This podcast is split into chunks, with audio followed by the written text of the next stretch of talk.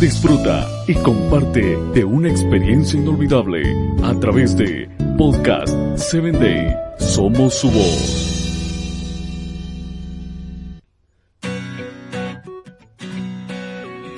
Hola, soy Sarita. Bienvenido a Encuentro con Jesús. Comenzamos. Jesús, el pan de vida. Parte 1. En el Antiguo Testamento, cuando Moisés le pregunta a Dios su nombre, él le responde, yo soy el que soy. Así dirás a los hijos de Israel, yo soy, me envió a vosotros. Pues bien, seguro has notado que Jesús ha venido utilizando la expresión yo soy a lo largo de este libro. De hecho, en este capítulo se identifica diciendo, yo soy el pan de vida. Juan resalta el afán de a la gente encontrar a Jesús. Pero ojo, no te confundas, ellos no querían encontrarlo para disfrutar de su compañía y escucharlo. Ellos solo buscaban por pura ambición. Observa que cuando la gente pregunta a Jesús, ¿cuándo llegaste acá? Él no responde al interrogante, porque conoce sus corazones y sabe que ellos lo buscaban porque habían comido hasta quedar satisfechos en el milagro de la multiplicación y solo querían obtener algún beneficio material.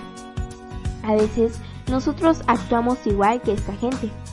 Vemos a Jesús como una especie de cajero que puede suplir nuestras ambiciones personales y le buscamos solo para obtener beneficios materiales.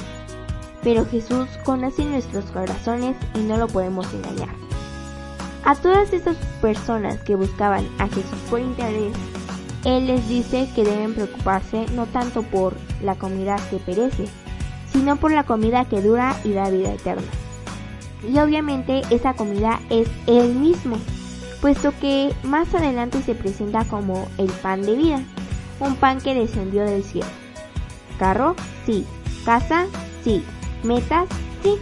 Pero debemos saber que todas esas cosas son pasajeras y que no podemos hacer nada de ellas del todo en nuestra vida. En cambio, Jesús es eterno. Y si creemos en Él y buscamos su rostro y no sus bolsillos, viviremos para siempre. Jesús dijo, yo soy el pan de vida, el que a mí viene nunca tendrá hambre, y el que a mí cree no tendrá sed jamás. Él es el alimento y el agua que necesita nuestra alma para tener vida eterna, y si morimos entonces Él nos resucitará cuando llegue el fin del mundo. ¿Con qué intención buscas tú a Jesús? ¿Estás mirando su rostro o sus bolsillos? Te invito a que compartas mi audio. Con amor, tu amiga Sarita.